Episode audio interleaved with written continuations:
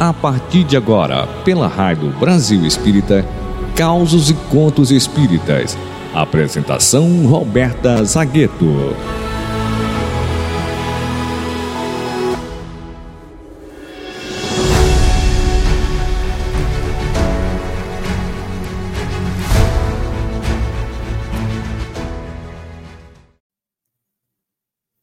Olá, meus queridos amigos da Rádio Brasil Espírita, esse farol de luz que nos ilumina as consciências e consola os corações.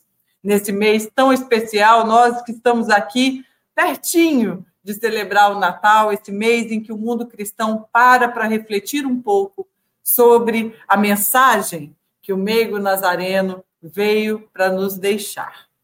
O caso de hoje está no livro Até o Fim dos Tempos, de Amélia Rodrigues, psicografia de Divaldo Franco. E a Amélia Rodrigues nos traz o capítulo A Importância de Ser Pequeno. E ela nos fala que sopravam ventos quentes de um dia muito quente em Cafarnaum. A cidade borbulhava. Galileus e estrangeiros, pelas ruas calçadas de pedras irregulares, em uma movimentação sem pausa e as mesas dos cambistas, sempre cobertas de moedas de diferentes povos que ali comercializavam, sempre com gritos muito estridentes. O quadro do verão trazia levas de viajantes que atravessavam o Jordão, conduzindo suas mercadorias valiosas, tais como tecidos de veludo, sedas, tapetes, vasos de cerâmica, alimentos e especiarias diversas, que eram vendidos ou trocados pelos produtos locais, como trigo, peixes defumados, azeite e vinho capitoso. Considerada uma das cidades mais importantes da orla do Lago Tiberíades, ela se derramava exuberante no seu tom verde dos pomares ricos de frutos na direção do Mar Gentil, do qual recebia ventos amenos do entardecer que lhe diminuíam então o calor asfixiante que acabava predominando em outras regiões nessa mesma época. Célebre também, em razão da sua sinagoga, que constituía um verdadeiro orgulho face à sua construção tão grandiosa para os padrões locais. Traçada em linhas nobres e colunas decoradas, a religião era tida em alta conta, enquanto sacerdotes e fariseus se macomunavam contra o poder temporal, que detestavam, exercido pela águia romana, presente em toda parte, graças aos espiões intrigantes e hábeis caluniadores que viviam em rudes pelejas.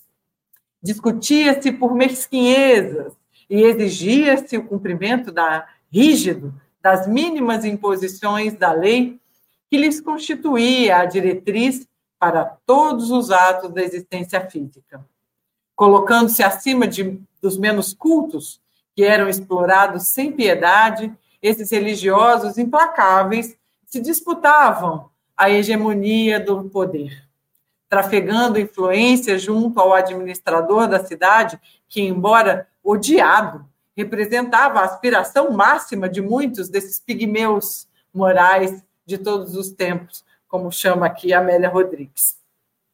A infâmia e os feitos do mal viviam de mãos dadas em toda parte, e Cafarnaum não constituía exceção, antes, pelo contrário, diante da sinagoga ou nas esquinas das praças para onde confluíam essas multidões, sempre se debatiam corrupções e acusações suspeitosas contra alguém. Cada época da humanidade representa as suas próprias exulcerações morais e políticas, sociais e econômicas, nos lembra aqui Amélia Rodrigues. Os pobres, esses que nunca têm voz, viviam apavorados ou se submetiam a circunstâncias esdrúxulas a fim de sobreviverem entre aqueles que se constituíam ali nessa situação. É nesse contexto histórico rico de crueldade e primarismo que se situa Jesus, e no qual resplandece a sua mensagem de amor e de justiça. Nesse clima de sordidez e animosidades contínuas, a palavra de Jesus se ergue, convidando todos à renovação e ao trabalho gigantesco em favor da construção de uma era nova de solidariedade e de paz. É claro que não haveria lugar para Jesus nem para o seu verbo. Visto com desconfiança, identificado como um revolucionário e perturbador do que equivocadamente denominavam como ordem, era acompanhado nos seus movimentos e palavras, normalmente adulteradas em favor dos interesses hediondos em que trabalhavam os inimigos do bem. Jesus pergunta aos seus discípulos: O que vocês vieram discutindo pelo caminho? Pergunta ele, sereno, aos amigos que chegaram, então, cansados, suarentos, à casa de Simão, filho de Jonas, o pescador, Pedro, né?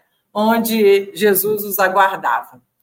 Os discípulos então se olharam com surpresa, um pouco confusos e sem coragem de responder a Jesus.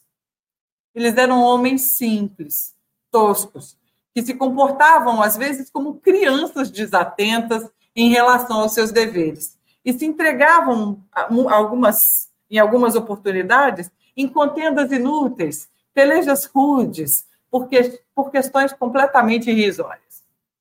Assim, sempre eram admoestados carinhosamente pelo amigo Jesus, que trabalhava junto deles pelo amadurecimento espiritual. A jornada que ali encerravam havia sido traçada com segurança, significando-lhe o primeiro desafio a enfrentar como preparação para os dias por vindouros. O mestre aguardava os seus amigos com a sua habitual generosidade, feita essa generosidade de misericórdia e de compaixão. Jesus os amava de uma maneira doce, terna. Entregou-se a esses amigos com dedicação total, embora sabendo das dubiedades, das dificuldades interiores deles. Por isso, convocara eles mesmos para esse ministério, reconhecendo em todos os problemas emocionais e debilidades morais. Alguns eram espíritos nobres que se emboscaram no corpo que lhes amortecia a elevação, a fim de o seguirem espalhando a notícia.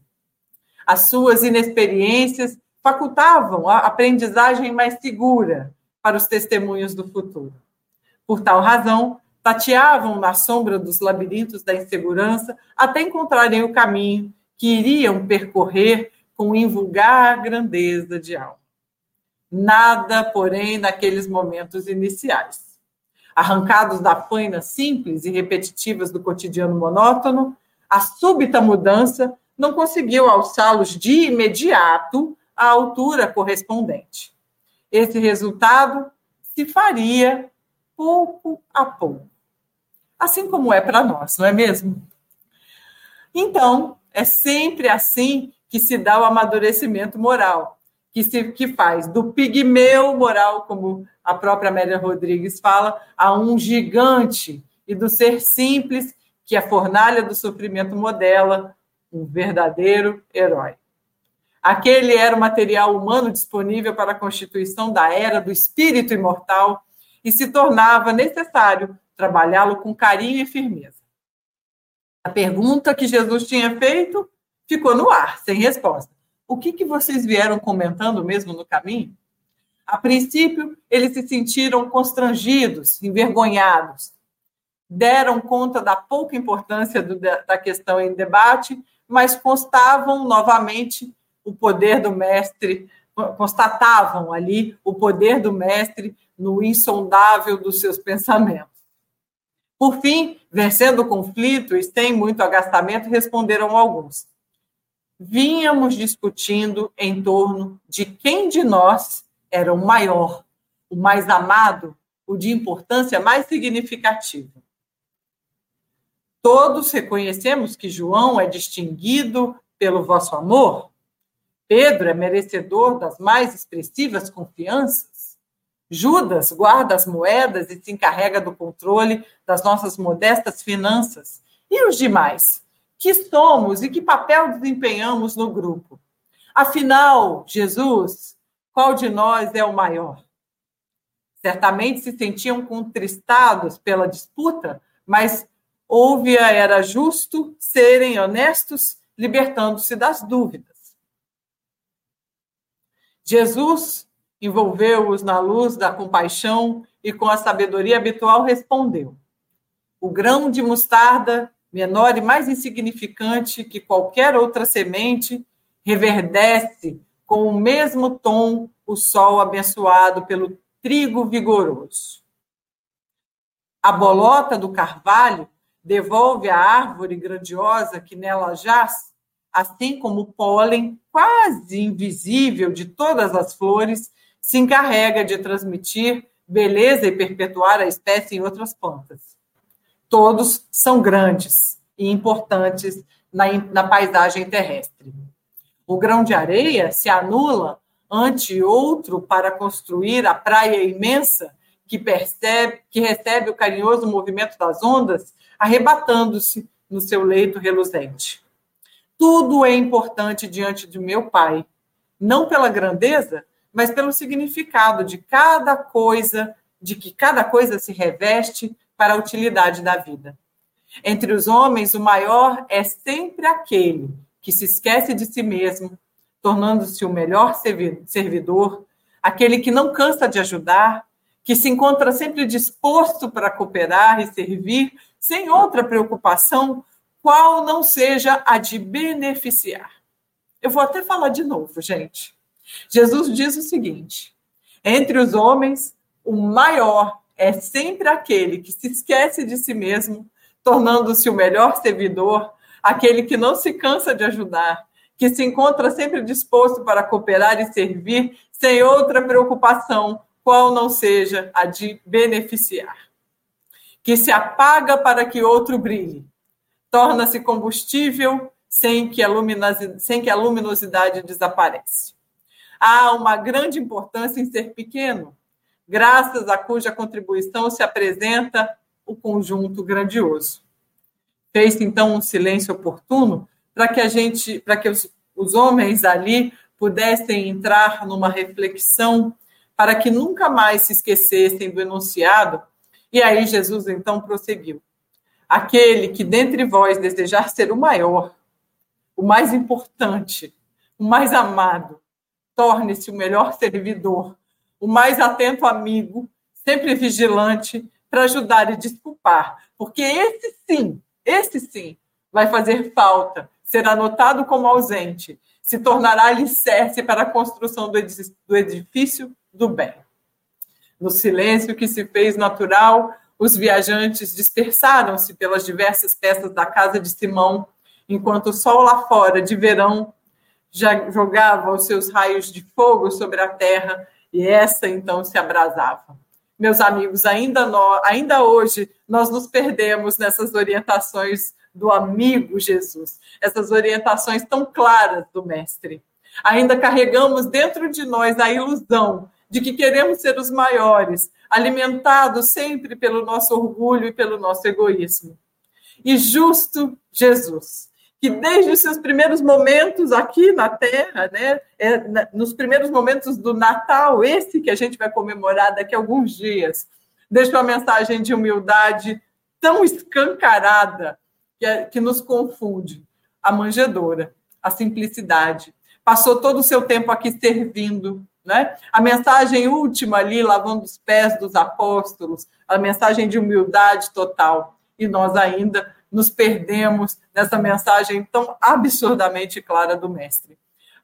Seremos maiores o dia que nos fizermos menores, mais servidores, mais humildes, mais devotados ao nosso próximo. Um feliz Natal a todos. Que Jesus possa nascer todos os dias nos nossos corações, nas nossas palavras, nos nossos sentimentos. Beijo, gente. Feliz Natal. Até o próximo Causos e Contos Espíritas. Você acabou de escutar Causos e Contos Espíritas, mais um programa oficial da RBE.